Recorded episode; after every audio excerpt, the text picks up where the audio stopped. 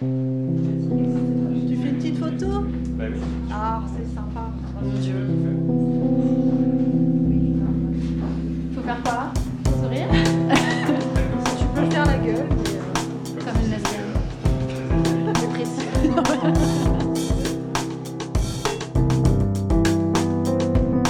Fille de vigne, hors série, existe-t-il un féminisme viticole? Il n'y a pas un seul monde du vin, il y a des mondes du vin. Il y a le circuit conventionnel avec ses pratiques agricoles, ses produits phytosanitaires, sa sociologie, ses salons, son économie, son réseau de distribution à grande échelle. Il y a aussi des plus petits mondes, comme celui des vins biologiques et encore plus petit, celui des vins biodynamiques et nature qui ont leur propre culture. Ces deux mondes ne se croisent pas si souvent. Pourtant, il semblerait que malgré tout ce qui les sépare, il y a quelque chose qui les rassemble. C'est le sentiment souvent partagé que les femmes qui travaillent dans le milieu du vin, conventionnelles ou pas, soient témoins et parfois victimes de violences. Ces violences s'expriment de différentes manières. Elles peuvent être symboliques. Les femmes du vin expriment souvent leur sentiment d'illégitimité. Elles se sentent dévalorisées dans leur action ou leur prise de parole. Sur leur exploitation ou dans les salons, on leur demande où est leur mari, leur frère, leur père. Les banques sont plus frileuses à leur accorder un prêt. Dans une discussion technique, elles peuvent se sentir prises au piège.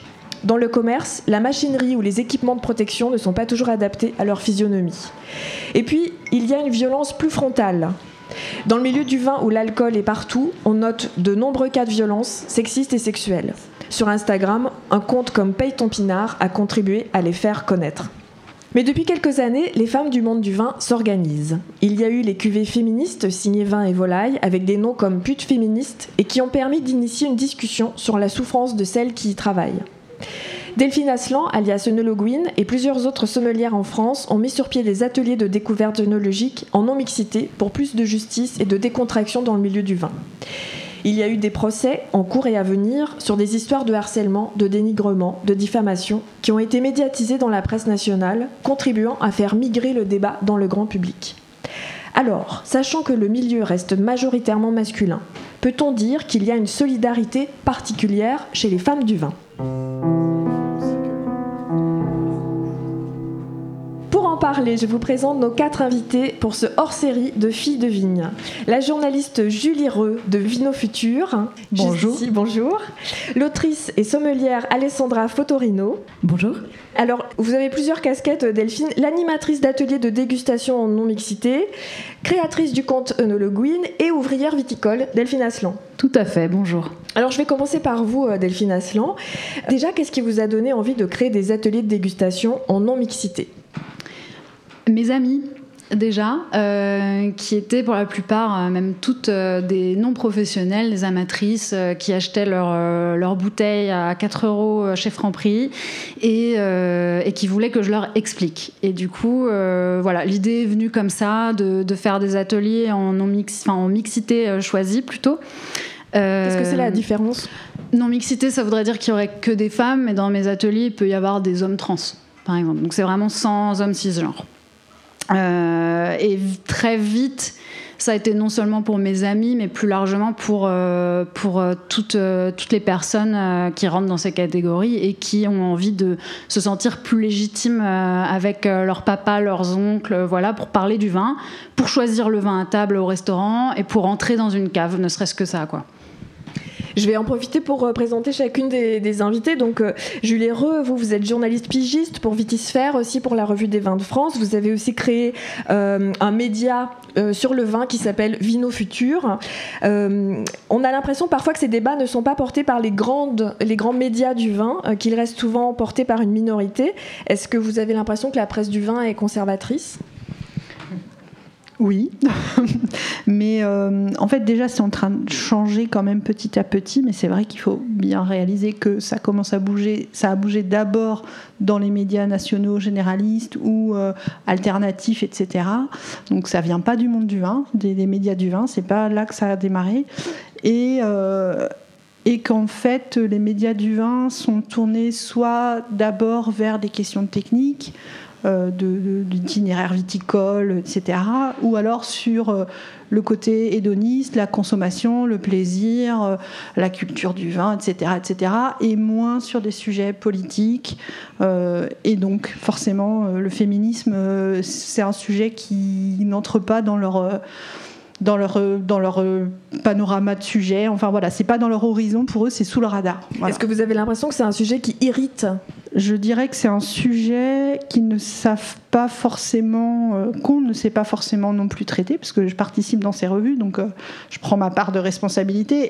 Et on- voilà, on, on ne sait pas forcément euh, non plus si c'est ce que les gens attendent, les lecteurs, parce qu'on écrit pour les lecteurs déjà. Et les lectrices Et les lectrices, mais beaucoup les lecteurs, voilà.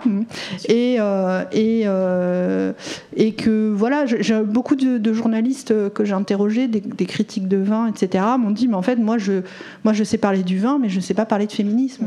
Voilà, et c'est pas à moi d'en parler. Bon, le fait est que c'est eux qui ont le carnet d'adresses rempli de noms de vignerons et de vigneronnes et que ils fréquentent ces univers-là, donc ils voient des choses, ils constatent des choses et, ils ont des, des- des- les vignerons leur font confiance, etc. Donc ils ont quand même, à mon avis, un rôle à jouer. Mais pour l'instant, ça reste compliqué et en même temps, euh, c'est facile pour aucun journaliste de traiter ces sujets-là. Donc euh, Et c'est pour Euh, ça qu'on le fait sur Radio Vino, hein, parce que c'est l'occasion de, de le faire. Je me tourne vers vous, Alessandra Fotorino. Vous êtes sommelière et formatrice. Vous avez publié un livre, In Vino Femina, chez Hachette, qui a bien marché euh, et dans lequel vous dénoncez les violences sexistes et sexuelles dans le milieu du vin. Et donc, c'est à vous que je vais poser frontalement la question qui est la thématique de notre podcast aujourd'hui. Existe-t-il un féminisme particulier dans ce milieu? Euh, alors, de mon point de vue aujourd'hui, oui. Euh, ce qui n'était pas le cas il y a une quinzaine d'années, ou en tout cas, c'était vraiment peut-être euh, tout petit. Mais quand je vois l'évolution qu'il y a eu entre il y a 15 ans où subir des comportements sexistes était presque intégré dans nos fonctionnements, dans nos manières de travailler, alors qu'aujourd'hui on les intègre plus, en tout cas on les refuse, on les communique, on en parle. Alors ce terme est super galvaudé, mais je pense qu'on peut quand même parler de sororité. Justement par rapport au livre In Vino Femina, j'ai jamais reçu autant de, de messages de sommelières, même de vigneronnes, qui, qui, témoignaient de ce qu'elles vivaient au quotidien en me disant mais ça me donne envie de me mettre plus en avant, j'ai envie de- d'aider plus aussi euh, des jeunes vigneronnes qui vont se lancer. Euh, donc oui, pour moi il y en a un clairement, et puis euh, c'est la preuve aussi aujourd'hui. On est plusieurs réunis à parler de ce sujet-là. Après, je pense qu'on est, on n'est pas dans des balbutiements, mais il y a encore beaucoup de, beaucoup de travail. Mais voilà, il y a des, il y a des voix de femmes qui portent de plus en plus, notamment Isabelle Perrault qui fait un, travail très fort sur la communication des violences sexistes et sexuelles. Voilà, on va aborder plusieurs sujets, je pense, avec tout ce qui se passe, notamment les procès en cours.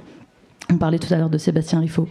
Mais euh, voilà, pour moi, euh, il y a un féministe, féminisme viticole euh, qui s'organise de plus en plus, qui, se, qui utilise aussi le digital, euh, clairement, euh, et qui évolue petit à petit. Oui, donc vous avez soulevé euh, euh, différentes, euh, différents noms qui sont peut-être pas connus du grand public. Est-ce que vous pouvez nous expliquer un petit peu, par exemple, en vous appuyant sur des exemples précis, ce qui pour vous a pu susciter un élan de sororité ou en tout cas une manifestation féministe où vous vous êtes dit ah là quand même il se passe quelque chose dans le milieu du vin où les femmes, elles visiblement elles sont, elles sont solidaires? Bah oui, alors je pense à plusieurs choses. Il y a quelques minutes, je parlais de, du procès qu'il y a actuellement entre euh, Sébastien Riffaut et donc euh, Isabelle Perrault. Alors Isabelle Perrault qui est vigneronne en Beaujolais et qui a notamment un média qui s'appelle Paye ton pinard, donc qui, défense, euh, qui dé- dénonce les, violences sexistes et sexuelles dans le monde du vin.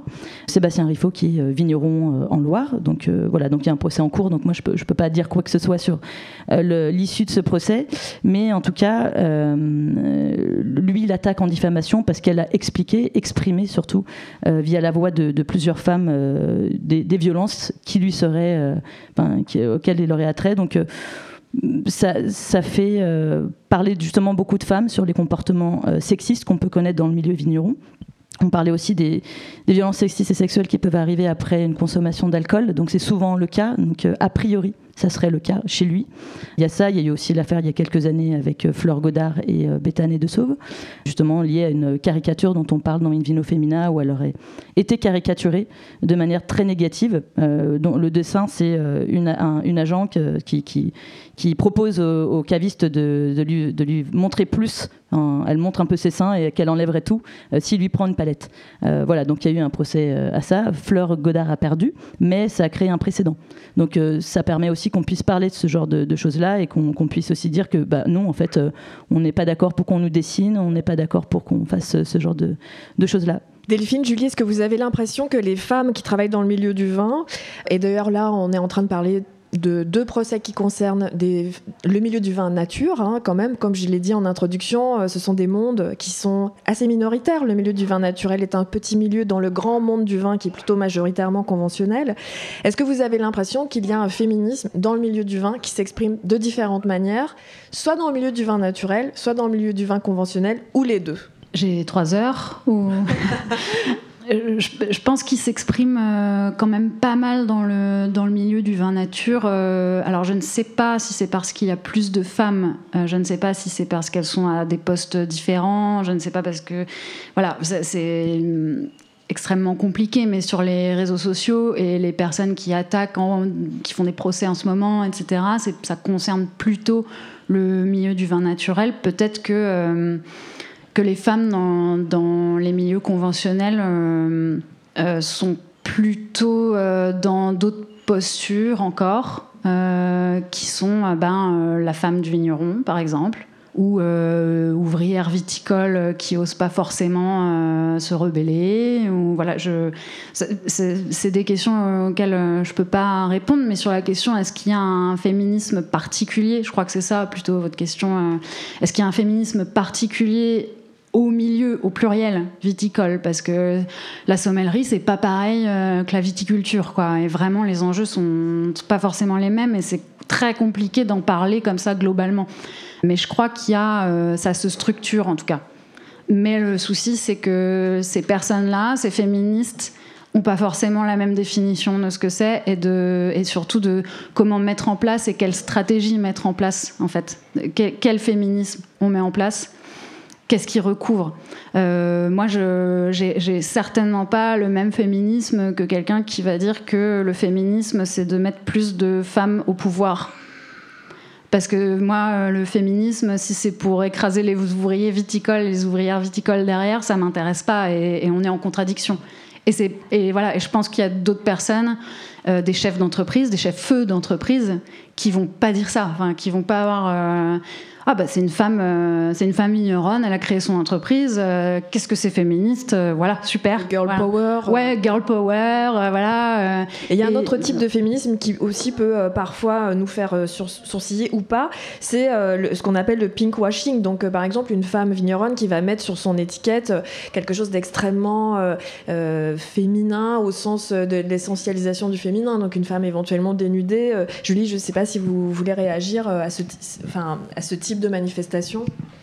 En fait, euh, effectivement, quand on, quand on discute avec des vignerons, tu as raison, en fait, y a, enfin, tout le monde n'a pas la même définition du féminisme, et il y a différents degrés comme ça. Euh, c'est un chemin, hein, le féminisme aussi, et on parle pas part pas tous du même pas, on n'a pas toute la même histoire. Et euh, effectivement, il y en a certaines pour qui ça va commencer par, ou en tout cas, ça va, ou ça va s'arrêter d'ailleurs, mais enfin, leur grand truc, ce sera de, voilà, d'afficher leur féminité sur, enfin, ce qui est, voilà, sur leur étiquette de vin, par exemple, avec des trucs des étiquettes roses, des noms de cuvées, euh, etc. Et euh, pour elles, ça sera un geste très fort. Et c'est pas non plus. euh, ça peut faire euh, sourire ou rigoler, surtout quand c'est que du truc marketing pour. euh, euh, s'attaquer au segment féminin, enfin voilà, des trucs comme ça, quoi, parce que ça existe aussi. hein, on fait une étiquette rose pour les femmes, et, voilà. Euh, mais parfois, c'est vraiment des vigneronnes qui disent voilà, moi, j'assume le fait d'être une femme, etc. Et en fait, on parle quand même de plein de générations où euh, les noms sur les étiquettes, c'était que des noms d'hommes. Voilà. Et déjà, euh, dans certains univers, euh, de mettre un nom de femme, c'est pas rien, quoi. Euh, je me souviens d'une vigneronne très rapidement parce que je sais qu'on n'a pas le temps, mais qui pendant très longtemps, enfin qui m'a expliqué, voilà, moi le nom de mon domaine c'est le nom de mon grand-père. Mon grand-père était un vigneron très important dans la région. Il a créé la coopérative, etc. C'est quelqu'un de, voilà qui, a marqué l'histoire viticole du territoire. Mais en fait, le vin, c'est ma grand-mère qui le faisait. Parce que mon grand-père, il était justement occupé dans ces trucs politiques. Sauf que ma grand-mère, son nom n'est jamais apparu nulle part. Et pendant très longtemps, euh, je, refusais de mettre mon nom en avant, etc. Puis en fait, elle a fait ce chemin. Elle a dit, et en fait, voilà, maintenant je mets mon prénom et mon nom. Et c'est une façon de rendre hommage au travail de ma grand-mère. Et moi, j'ai trouvé ça, euh, voilà, c'est pas grand-chose, mais pour elle et pour l'histoire de, son territoire, de sa famille, ben, c'est énorme en fait. Oui, c'est un, geste fort. Vous avez dit, euh, vous avez parlé de marketing. Pour moi, ce, mot est important euh, euh, dans ce que le féminisme parfois peut être, comment dire, peut être dévoyé. Il y a certaines associations commerciales de femmes vigneronnes qui vont s'associer pour faire des salons, par exemple, et au sein de ces associations que de femmes où elles vont se présenter comme femmes vigneronnes, bah, il y a à boire et à manger. C'est-à-dire qu'il y a aussi des femmes qui travaillent en et donc si on veut être très concret, c'est-à-dire qui mettent du glyphosate dans les vignes, quoi et puis des femmes qui travaillent de façon euh, plus respectueuse, etc. Je voulais avoir votre avis sur cette sororité euh, à tout va, en fait. Qu'est-ce que ça veut dire finalement de, euh, de, de- d'encourager le travail de ces pères PAIRES, euh, quand finalement elles n'ont pas les mêmes pratiques agricoles ni les mêmes convictions écologiques? Qui veut réagir? Julie. Parfois, il faut choisir ses combats, non On peut pas. C'est-à-dire Bah, C'est-à-dire qu'on peut euh, effectivement être euh, désolé, voire navré, voire en colère de voir l'utilisation de certains produits, tout en se réjouissant que euh, cette femme-là en particulier euh, ait accédé. euh, à la- enfin, soit chef de son entreprise, etc., et reconnaître que dans son parcours et dans son histoire familiale, par exemple, bah, c'est un, c'est un grand progrès en fait. Enfin, pour moi, les deux sont pas forcément opposés. Mais après, je suis d'accord avec toi. C'est pas parce que c'est une femme que tout est formidable et qu'on doit oublier le reste. C'est juste que euh, on peut pas. euh, voilà. Et en plus, euh, euh, comment dire. en fait, on est toutes dans le même bateau, j'ai envie de dire. Donc, euh, y a, enfin voilà, pour moi, il n'y a pas à s'opposer forcément. Euh, voilà, bon, je n'irai pas jusqu'à dire que Christiane Lambert c'est ma copine, hein, euh, mais euh, présidente de la FNSEA, enfin ex-présidente. Mais voilà, mais euh, voilà, moi je suis pour les femmes. euh, Enfin voilà, je trouve que, que- voilà, c'est c'est bien, même même si elles font pas ce que j'aimerais qu'elles fassent. Delphine, vous partagez cette opinion? Je vous sens un peu plus radicale. Oui, bah alors je suis pas la reine de la nuance, mais euh, là sur euh, sur ce sujet peut-être quand même un peu. Autant euh, ça va être peut-être des femmes avec qui je vais vraiment avoir un, on va être clivé quoi sur les sujets agricoles et, climat, etc. Autant euh, autant j'aurai une sororité infaillible s'il leur arrive des violences sexuelles par exemple. Enfin voilà, et je serai la première à peut-être relayer ou euh, évidemment. Euh, mais vous avez évoqué les associations et ces associations-là qui font finalement c'est un peu un boogie boulga de, femmes euh, qui font du vin et voilà et et, et sais pas si leur travail alors c'est un travail de visibilité sans doute qu'elles font et d'auto-publicité mais en même temps euh, en même temps si elles revendiquent rien derrière ou un truc tellement large qu'au final on s'y perd genre bah voilà des femmes qui font du vin point et genre elles font un salon et elles vendent point et qu'il y a vraiment pour le coup euh, j'ai l'impression qu'il y a un- un- une sorte de refus quand même du féminisme enfin c'est un peu le, le discours c'est on fait pas du féminisme on fait du vin et on est des femmes mais le mot féminisme euh, est interdit. Et d'ailleurs, euh, il y a eu l'assaut euh, Women Do Wine où il y avait des, des- des- problèmes internes en fait entre les adhérentes parce qu'il y en avait qui voulaient que ce soit féministe et d'autres qui c'était oh là là non non c'est le gros mot quoi. Il y avait euh, oui bah Women Do Wine c'est- une c'est une association qui qui n'existe plus d'ailleurs ou qui est en suspens en tout cas mais qui qui était une association où des vigneronnes et des femmes du vin s'étaient réunies, créée par Sandrine Gevaerts et qui Sommelière en Belgique. Exactement et caviste et journaliste et qui était très bien et on, on a eu une, une belle rencontre il y a quelques années à la Bellevilloise à Paris mais euh, mais c'est vrai que j'ai eu connaissance du fait que le mot féminisme était un peu interdit et, Est-ce que justement c'est pas pour des questions euh, capitalistiques C'est-à-dire que le mot féminisme peut faire peur soit à certaines femmes, soit à certains hommes, et donc ça veut dire des parts de marché en moins? Ben, des parts de marché ou peut-être. Je ne sais pas si ça a vraiment grande, euh, grande différence sur les ventes du vin, mais en tout cas, euh, faut pas faire peur, faut pas que les gens euh, ne viennent pas à notre salon pour cette raison, etc. Et clairement, là, c'est un peu ma limite. Quoi. Moi, je trouve pas ça intéressant du tout, et je, et je pense pas que sur le long terme, ça fasse avancer quoi que ce soit de faire juste une association de femmes du vin qui revendique rien derrière. Alessandra, vous voulez euh, ajouter quelque chose? Oui, bah, je partage un peu ce que dit Delphine, c'est qu'il y a en effet beaucoup d'associations où il y a des vigneronnes, donc euh, moi j'ai été contactée par pas mal de ces associations notamment, mais il n'y a pas de message. Il y a, ça porte, il y a rien qui est porteur et du coup je, voilà. Alors ça existe dans le monde vigneron, mais ça existe aussi dans le monde des dégustations. Il y a des, beaucoup de groupes de dégustation qui existent, qui sont très marketés, surtout en Ile-de-France et qui vont vraiment utiliser, bah, pour le coup, on en parlait tout à l'heure, le côté hyper girly, hyper rose, hyper rouge, qui pour moi n'est pas un problème. hein. Je, veux dire, euh, je pense qu'il faut de tout. Euh, et puis j'aime le rouge aussi, le rose, il n'y a pas de problème. Mais qui peuvent être très facilement dévoyés et qui et ça met pas forcément au service.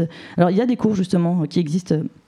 Euh, avec euh, justement que des femmes aussi, mais euh, finalement les, alors moi après je prends toujours la, dimension d'écoféminisme, et là je trouve qu'on s'en- éloigne complètement puisqu'on va on va utiliser la pédagogie où on va parler notamment surtout des grands châteaux, des gros faiseurs, des gros domaines.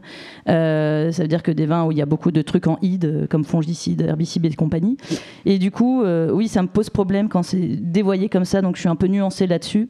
Après, je vous rejoins, c'est-à-dire que s'il arrive quelque chose à une de ces femmes, évidemment, la- je pense que la chose qui, prime chez nous, c'est euh, euh, bah, une solidarité sur justement les violences sexistes et sexuelles. Après, je pense qu'il faut qu'il y ait du fond aussi, un minimum, que c'est- sinon c'est un peu trop facile, mais c'est peut-être, euh, voilà. Julie, vous voulez compléter? Oui, je voulais juste ajouter euh, que euh, c'est Sandrine Goevers qui m'avait expliqué ça, enfin qui m'avait ouais, qui m'avait expliqué que en fait ces associations-là aussi peuvent avoir un effet un peu pervers qui est pas volontaire, mais en fait on met en avant des femmes du vin euh, qui réussissent. Voilà, qui sont chefs de leur domaine, qui sont des grandes sommelières, qui sont euh, et c'est formidable et on a besoin de modèles de réussite, etc. Mais en fait, ça dit quoi? Ça veut dire que, bah, en fait, il faut être euh, meilleure sommelière du monde ou euh, chef d'un château, etc., pour euh, pouvoir être valorisé, etc. Et quelque part, ça invisibilise tout un tas de gens et tout un tas de femmes, et, et ça. Ça, ça- ça contribue à, à ce que plein de femmes se sentent pas légitimes à prendre la parole, à s'exprimer, à revendiquer des choses, etc. Donc il y a un- ça, voilà, ça, ça peut avoir aussi ce- ce- cet effet-là. C'est Marie-Thérèse Chapaz Chapa plutôt en Suisse qui disait euh, le féminisme ce n'est pas suivre l'exemple masculin de la réussite où finalement il faut devenir euh, riche euh, à la tête d'un grand domaine, avoir beaucoup d'ouvriers, avoir un chiffre d'affaires im- im- impressionnant. Or pour elle qui est une vigneronne bon pour le coup qui a vraiment très très bien réussi sa vie, qui vend des, ses vins très chers et qui, qui fait des choses magnifiques, mais en tout cas le but de sa vie n'est pas d'asseoir un pouvoir et ne faisait preuve d'aucune perversion, en tout cas dans sa manière de gérer son domaine. Je l'ai vue euh, à l'œuvre, elle était plutôt très douce. Et ça revient à ce que vous disiez tout à l'heure, Delphine, sur le fait que finalement le féminisme, d'un point de vue viticole, c'est pas forcément euh, être la meilleure sommelière du monde. Enfin, ça peut l'être, mais en tout cas, ce n'est pas que que ça. Et être ouvrière viticole, c'est peut-être aussi euh, une forme de féminisme juste par le fait d'occuper un poste qui est majoritairement plutôt occupé par des, gar- des garçons. Et d'ailleurs, vous, vous êtes ouvrière euh, viticole, Delphine. Est-ce que vous voulez nous parler de, euh, bah, votre vie en tant qu'ouvrière dans les vignes? En quoi vous vivez votre féminisme? En quoi c'est difficile ou facile ou euh, Comment ça se passe? Mais moi, quand j'ai commencé, j'étais tout de suite demandeuse d'être sur les tracteurs, par exemple. Et c'est ultra militant en fait. Et je, ça, a été vraiment la pierre angulaire. Je me suis dit, je ne veux pas être juste ouvrière viticole dans les vignes à pied. Et je ne sais pas si on s'en rend compte, mais un domaine, euh, la- la- une part extrêmement importante, si ce n'est la plus importante, dans des domaines qui font euh, plus de 15 hectares, quoi, euh, est faite pas par la vigneronne, pas par le vigneron, mais dans les vignes par leurs ouvriers et leurs ouvrières. Et des ouvrières, il y en a plein. C'est pas nouveau. Déjà, Euh, les femmes sont dans les vignes depuis euh, vraiment, vraiment euh, des centaines d'années. Mais par contre, euh, très peu sont sur les tracteurs. Parce que dans un domaine où il y a euh, cinq ouvriers, s'il y a un ouvrier à former sur les tracteurs, naturellement, on va plutôt, euh, on va plutôt former un homme. Euh, sauf si, euh, bon, il y a une demande particulière, euh, voilà, mais euh, parce qu'on associe ça à de la conduite, à de la mécanique, et bah, naturellement. Vous vous êtes formé comment? Je suis encore en cours de formation, mais, mais je suis en formation dans le domaine où je travaille, sur, sur les tracteurs, quoi, et ça a été dit dès mon entretien d'embauche, et c'était ma demande. Et vous disiez tout à l'heure que quand vous êtes sur votre tracteur, les gens vous regardent comme si vous étiez une anomalie ou quelque chose, enfin une attraction en tout cas. Alors, je pense que je suis une anomalie, mais comme les quelques autres femmes que je croise en tracteur, et on se salue bien bas. Euh, mais il y a des hommes qui arrêtent ce qu'ils sont en train de faire, se figent, mettent leurs mains sur leurs hanches et me regardent pendant très longtemps. Donc ça vous fait quoi, vous? Ça me fait faire des erreurs. Déjà, euh, mais même quand j'ai le regard de mes collègues, en fait, en tout d'un coup, tu perds tous tes moyens, et je pense, je suis pas sûre qu'un homme de mon âge euh, dans ce, dans ce métier-là perde autant ses moyens, très franchement peut-être un gamin de 16 ans, mais, euh, mais j'ai ce truc de euh, oh là là, je vais faire une connerie, euh, peut-être que j'ai pas bien fait tel réglage. Alors qu'il y a une forme de contradiction, je vous ferai réagir toutes les trois sur le fait que la mécanisation, on pourrait se dire spontanément, ben, ça permet d'égaliser le rapport de genre, puisqu'il n'y a plus de notion de force. Tout le monde peut éventuellement appuyer sur des boutons et conduire un tracteur. Enfin, j'imagine que ça se conduit pas comme ça, un tracteur, j'avoue ne pas en avoir conduit très souvent. Mais donc, a priori, ça demande pas beaucoup de force alors comment, euh, comment expliquer euh, justement que ça n'a pas égalisé le rapport euh, de genre, la mécanisation? Donc Delphine ou... Bah, je vais commencer, mais non seulement ça n'a pas égalisé, mais en plus les tracteurs, par exemple, sont pas faits pour mon gabarit. Alors il y a des hommes qui font mon gabarit, hein, mais j'ai un tracteur sur le domaine qui n'arrête pas de sonner parce que je suis pas assez lourde. Voilà.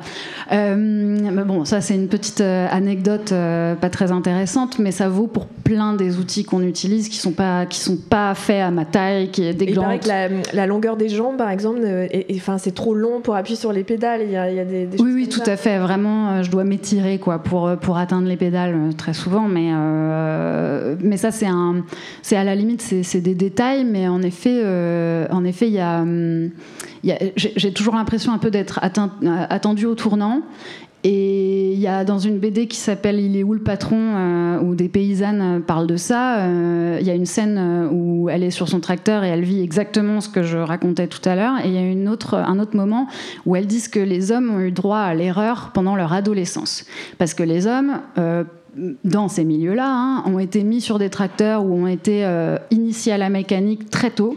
Ils ont 15 ans, on leur explique déjà, et les filles sont de fait mises à l'écart de toute cette part-là. Et toi, tu arrives, tu as 35 ans, tu as envie d'être paysanne, et ben tout ce processus de j'ai droit de faire une erreur parce qu'en fait je suis en formation et tout est déjà dans la perception des autres autour trop vieille pour l'avoir. Tu es censé arriver là, former et tout de suite être bonne et tout de suite savoir. Et si tu fais une erreur, c'est une anomalie. Alors que si tu vois un ado en train de faire une erreur euh, sur un truc mécanique, c'est normal, quoi. Et d'ailleurs, dans Il est où le patron Elle n'était pas viticultrice, les paysannes, elles étaient, il y avait une apicultrice, euh, une éleveuse de, chèvres. Et donc finalement, ce n'est pas propre au milieu de la vigne, là, ce qu'on est en train de, euh, décrire comme comportement. C'est juste le rapport à la mécanique en règle générale et euh, ce qui se passe dans le milieu agricole, voilà, en règle générale. Vous vouliez peut-être réagir? Non, mais je, Enfin, oui, si.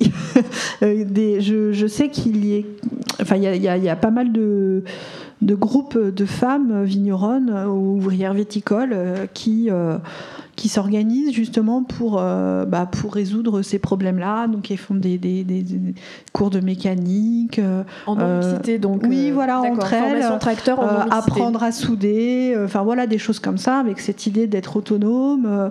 je me souviens d'une vigneronne, la Béa, Béatrice Papamira à, à Chinon, qui, elle m'avait montré son tracteur. Elle était hyper contente. Un tout petit tracteur, tout mignon, avec plein de, de trucs. Elle dit, moi, ce que je voulais, c'est un tracteur que je puisse, euh, je peux mettre les outils toute seule. J'ai besoin de personne. Et elle a choisi, elle a cherché, etc.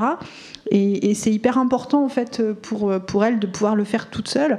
Et c'est vrai qu'un homme, il va pas forcément se poser cette question-là. En fait, euh, il va prendre, euh, il va pas trouver ça complètement humiliant de devoir aller voir un mécanicien ou je ne sais quoi en fait quoi. Donc il y a quand même encore des différences et et, euh, et voilà. Et ça, ça, repose sur leur. Enfin, ça demande une énergie, quoi, de, de faire ça. Et le problème, c'est que l'agriculture va vers de plus en plus de mécanisation. Ce qu'on remarque, c'est que euh, arriveront dans quelques années, et, et, là, je me tourne vers vous, Julie, qui êtes spécialiste du futur de la vigne, hein, puisque vous avez un, un média qui s'appelle Vino Futur. Euh, plus de robotisation, les tracteurs vont fonctionner quasiment tout seuls. Enfin, là, on est dans un peu dans la science-fiction, mais on a parlé tout à l'heure de combinaisons de type exosquelette, c'est-à-dire en gros on peut, on pourra enfiler des espèces de combinaisons qui dupliqueront la force et permettront de euh, poser des gestes de façon plus facile où l'effort sera accompagné.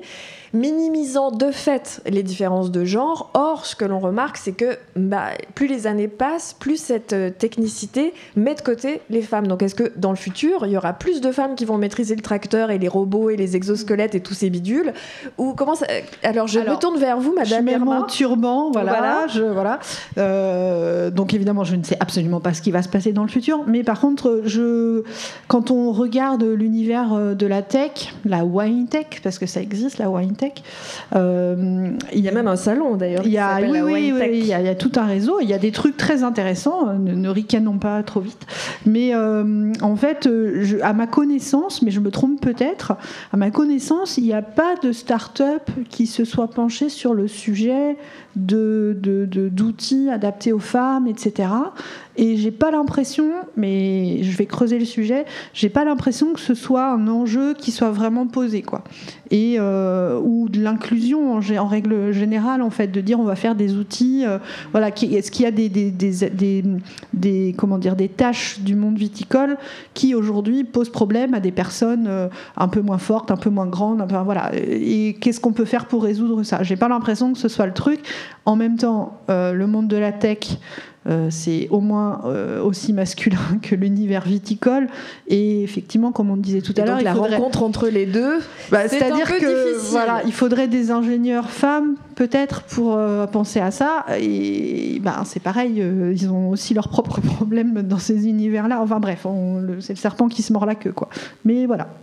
Et pareil pour les équipements euh, de type EPI, donc euh, euh, les équipements de protection. Tout à l'heure, Delphine, vous disiez, bah, malgré le fait qu'il y a quand même de plus en plus de femmes qui travaillent dans le milieu du vin, etc., euh, qu'elles soient ouvrières ou pas, on trouve pas d'équipement pour se protéger. Ou alors ils sont genrés, de façon assez caricaturale. Oui, les EPI, c'est vraiment les gants, les chaussures de sécurité, ces choses-là dont on a besoin vraiment tout le temps. Euh, et force est de constater que dans les magasins, ce qu'on va trouver, ça va être des gants, mais pour des petites mains, non. Enfin, ça me va encore parce que j'ai des grandes mains, donc c'est pas vraiment euh, femme ou homme en fait. C'est euh, pour des personnes particulièrement petites, il y a rien. Les chaussures de sécurité, ça c'est encore un autre sujet, c'est-à-dire que quand elles sont pensées pour les femmes avec euh, une, euh, une largeur euh, plus fine par exemple, elles vont être plus chères parce qu'on en produit moins aussi, hein, mais elles sont plus chères, donc c'est un peu la taxe rose appliquée aux EPI quoi. Et elles vont être roses ou violettes, voilà. Et c'est compliqué de trouver en dessous du 39. Moi j'ai pas trouvé de bottes en néoprène pour l'hiver et tout en dessous du 39 par exemple. Et, enfin, je veux dire, il y a aussi des mecs hein, qui font du 37. Enfin, voilà, c'est même pas que la question euh, genrée. C'est que à un moment donné, j'ai l'impression d'être dans un milieu qui exclut et qui ne veut pas de gens pas grands, euh, pas forts, euh, voilà. Et ces gens-là, il faudrait qu'ils soient relégués à d'autres carrières, en fait. Alors, je voulais aborder tout un autre chapitre pour la, fin de ce, ce débat, Euh, quelque chose de plus sombre, de plus ambigu et peut-être euh, de plus dangereux euh, en termes de débat intellectuel. C'est le fait que le milieu du vin, ce n'est pas un produit comme les autres. Le vin, il y a de l'alcool et l'alcool, on le sait, désinhibe et parfois amplifie certaines réactions, que ce soit de la part des hommes et des femmes. Et justement, on est en train de parler de féminisme, on est en train de parler de euh, difficultés euh, particulières pour celles qui travaillent dans le milieu du vin. Et moi, je voudrais parler aussi du point de vue des consommatrices et du point de vue de euh, comment le féminisme a permis aux femmes de boire du vin peut-être de façon bah, plus libre, plus décoincée, plus joviale, plus festive que nos, aînés.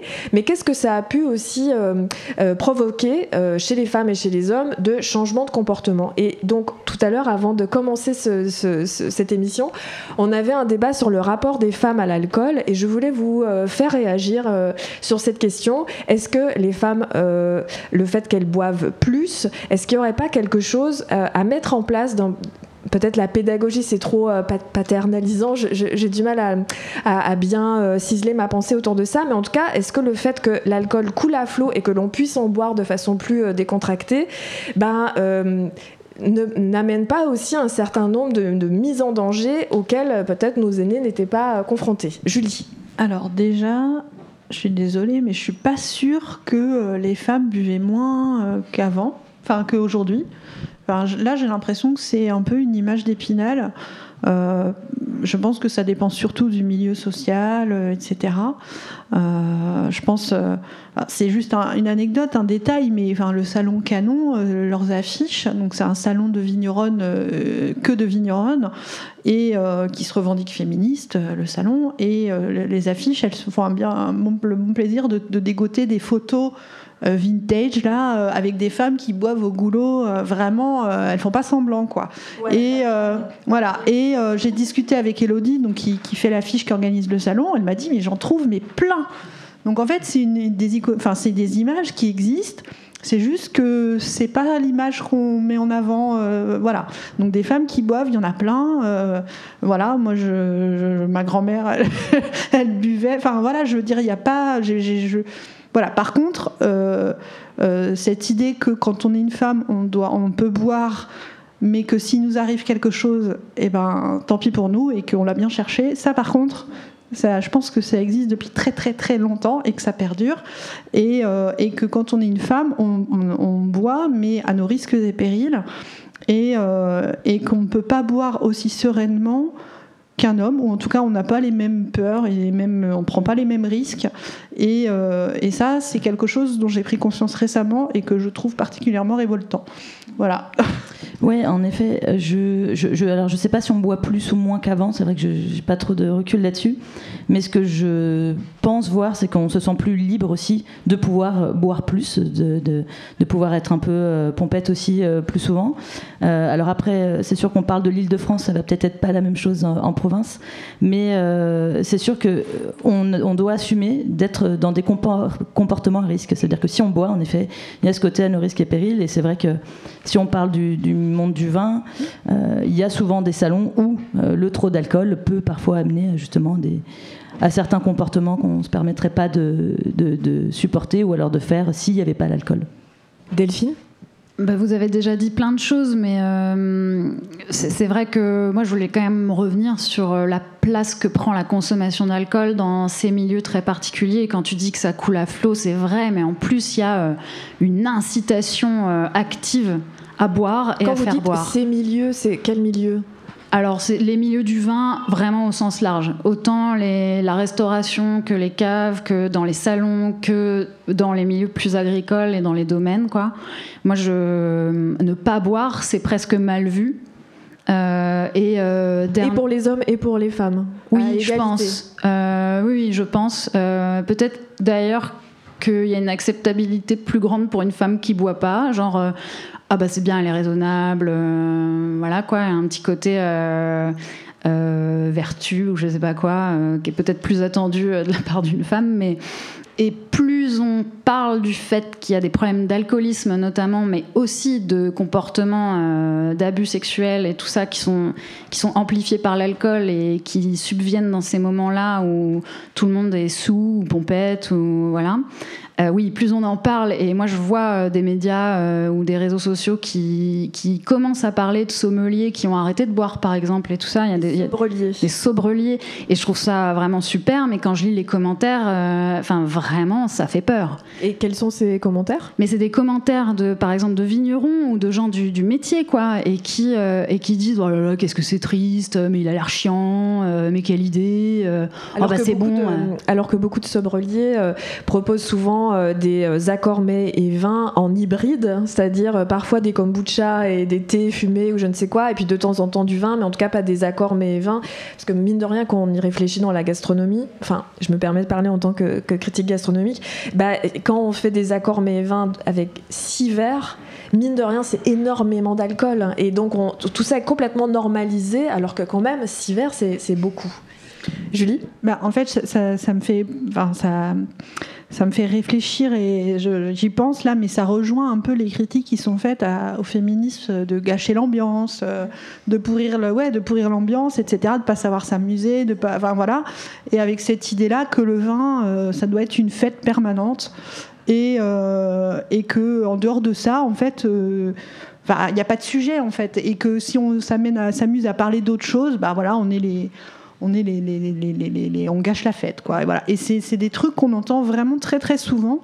Et euh, ouais, il faudrait toujours euh, ouais, il y, y a cette idée-là de plaisir d'hédonisme qui est, enfin, c'est formidable. hein, euh, vive le vin, mais euh, mais ça peut être compliqué effectivement de de, de, de, de- passer outre ça ou de, traiter la chose différemment. Voilà. Alors dans le débat, il devait y avoir une vigneronne qui a dû euh, partir à la dernière minute pour une histoire familiale. Malheureusement, elle s'appelle France Breton.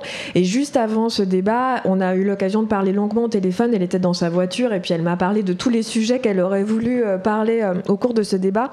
Et sans vouloir faire de sur les femmes sont comme ci, les hommes sont comme ça, les femmes boivent comme ci, les hommes boivent comme ça, elle m'a quand même raconté quelques anecdotes.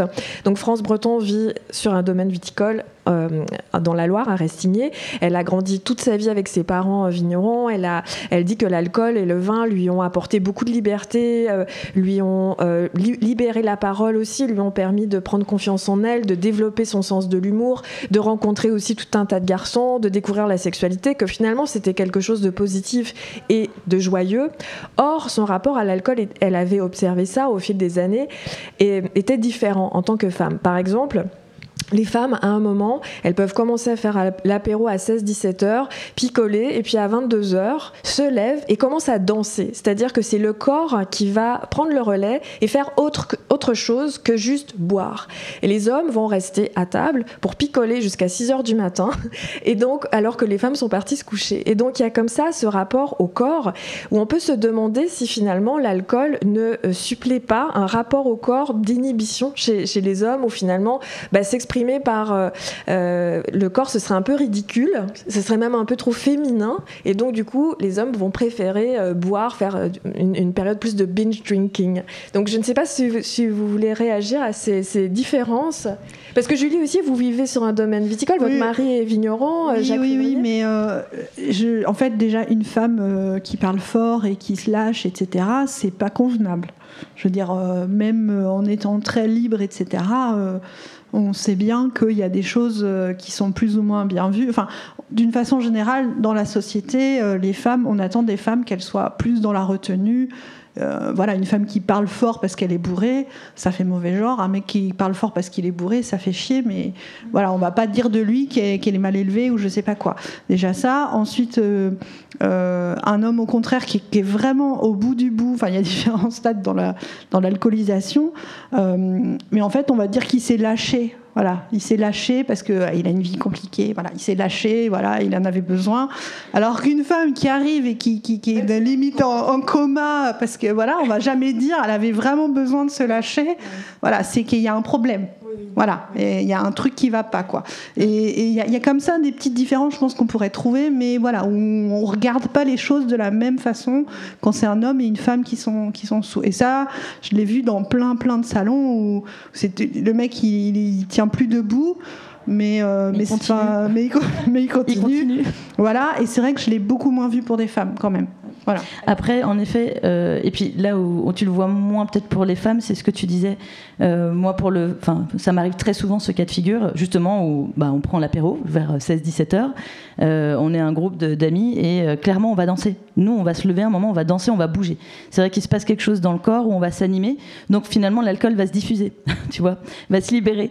Alors que la plupart du temps, moi, mes copains que j'adore, eux, ils restent assis et ils continuent. Du coup, il y a quelque chose qui, reste, comment dire, euh, vraiment vers le bas, tandis que nous, il va, il va partir beaucoup plus vers le haut, tu vois, qui fait que eux vont être clairement complètement bourrés, quand nous, on sera déjà beaucoup mieux. Euh, mais c'est vrai que après, moi, je prends toujours ce que dit France Breton. Je trouve que c'est hyper intéressant parce que je me retrouve vraiment dans ce qu'elle a dit. Le côté libératoire, moi, ça m'a permis de parler de beaucoup de choses. Par exemple, quand j'ai fait mon coming out, euh, j'étais bourrée. Euh, ça m'a, vraiment aidé à, en parler à mes parents. Donc, ça a été des choses super. Le fait de danser, j'ai commencé à danser parce que j'avais bu. Et sinon, j'aurais jamais été capable de danser. Euh, voilà. Donc. Alors, du coup, ça peut être un peu dangereux parce que c'est vrai que moi, je vais utiliser aussi l'alcool. Alors, je, je bois pas pour boire. J'ai besoin de boire des bonnes choses, mais c'est ça qui va me permettre justement parfois de faire des choses, euh, de voilà, de me libérer plus au niveau corporel, par exemple, ou euh, d'oser plus des choses, ou d'avoir des idées, de les concrétiser le lendemain sobre. Mais euh, voilà, c'est vrai que ça, peut être, ça peut être problématique finalement. Delphine, vous voulez réagir? Ben, moi, cette question de la danse, euh, j'ai pas l'impression qu'elle concerne tant que ça les hommes gays, par exemple. Donc, je pense que c'est très très lié à une certaine forme de masculinité et de, j'aime pas ce mot-là, mais de virilité en tant que construction. hein. Euh, on, on construit sa virilité hétérosexuelle entre hommes. euh, en restant assis, en prouvant qu'on continue à boire et qu'on arrive à encaisser, et, euh, et on reste bah, avec son corps coincé, là où des hommes gays se sont un peu, euh, pas tous hein, bien sûr, euh, évidemment, mais tu vas, euh, tu vas dans un bar gay ou quoi, les mecs ils dansent. hein. Alors que dans n'importe quel bar, non, les mecs ils, font pas ça. Ils sont, et, et ça, bah, c'est clairement la construction sociale de ce que c'est que la masculinité hétérosexuelle. Et c'est en ce sens-là, et je crois que ce sera le, mot de la fin, que euh, le féminisme euh, de, enfin, peut aussi passer par l'ivresse, c'est-à-dire que est-ce que les hommes gays et les femmes féministes qui dansent et qui font autre chose de leur corps n'ont pas quelque chose aussi à montrer aux hommes hétérosexuels, c'est-à-dire de faire de la fête, non pas juste un, un- un moment euh, bah, de destruction aussi, ou in fine ça peut être ça, hein, parce qu'on a parlé quand même de, de coma, ou enfin de, de situations où on va très loin, ou qui peut, qui peut dériver dans des, des comportements dangereux, pour quelque chose qui reste euh, plutôt du registre de la liberté et de la joie. Bah, le vin, ça sert à ça, à la base. Non, mais je veux dire, le vin, c'est si on aime le vin aussi, c'est parce que ça crée du lien, parce que ça, il y a une notion de convivialité. Alors, c'est des, des clichés, c'est des termes vus et revus, etc. Mais c'est vrai aussi. Je veux dire, on, on noue des conversations, on rigole, on, on crée des liens, etc. Et le vin permet ça. Donc j'ai envie de dire, euh, si, si on peut se parler euh, mieux en ayant un petit, un petit verre à la main, etc., et se retrouver euh, pour discuter, enfin, le vin permet aussi de se rassembler. Enfin, je sais pas, je trouve que le vin peut servir justement de lien comme ça, euh, de lien social, et du coup, je veux dire, on en a besoin, quoi. Alors existe-t-il un féminisme viticole Sans doute, mais en tout cas, il y a sans doute un, un- un féminisme de la dégustation et de, de l'amour du vin. C'est tout à fait manifeste. Merci beaucoup Alessandra, Julie et Delphine d'avoir participé à ce débat de Filles de Vigne, qui est donc un hors-série. Et nous remercions euh, Laurent le costumaire à la technique et moi-même, Marie-Ève le pavillon des canaux qui nous a invités à participer à ce pavillon des vigneronnes à Paris 19e. Merci.